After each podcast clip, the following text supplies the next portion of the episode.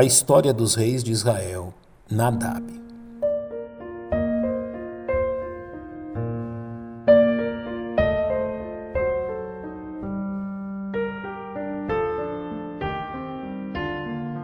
O atento leitor das Sagradas Escrituras fará bem em examinar os livros de 1 e 2 Reis, estabelecendo uma conexão entre os reinados que se sucediam tanto em Israel como em Judá, que de certa forma jamais deixaram de se auto-influenciar no período do reino dividido, de forma que em 1 Reis encontramos a narrativa do reinado de Nadab, sucessor de Jeroboão.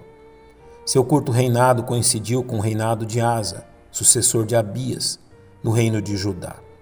E Nadab, filho de Jeroboão, começou a reinar sobre Israel no ano segundo de Asa, rei de Judá, e reinou sobre Israel dois anos.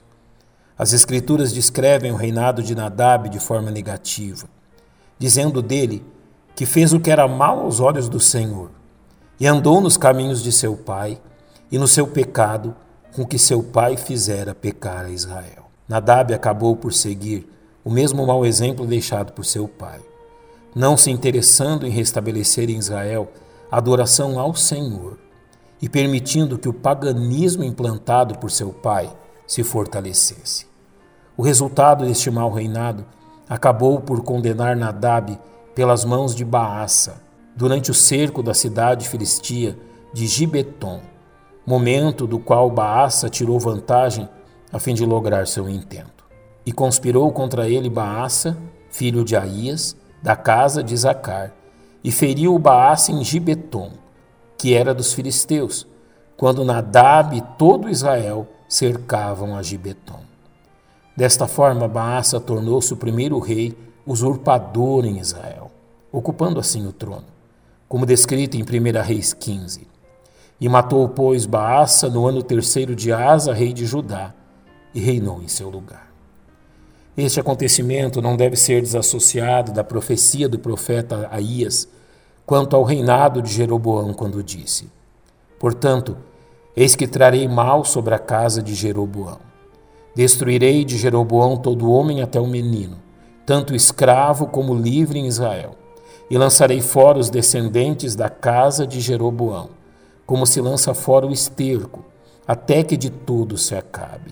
Quem morrer dos de Jeroboão, na cidade os cães o comerão, e o que morrer no campo, as aves do céu o comerão, porque o Senhor o disse.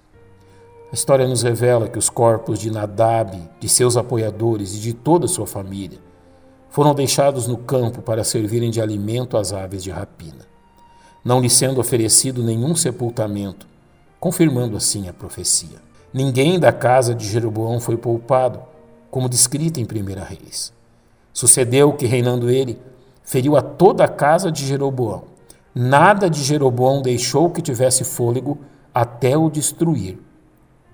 Conforme a palavra do Senhor que dissera pelo ministério do seu servo Aías, o Silonita. Chegou assim ao fim o curto período de reinado dos descendentes de Jeroboão, que recebeu do Senhor o castigo merecido por seus muitos pecados que acabaram por contaminar as dez tribos do norte com a idolatria das nações ao seu redor, o que acabou por acender o castigo de Deus, como a Bíblia nos diz.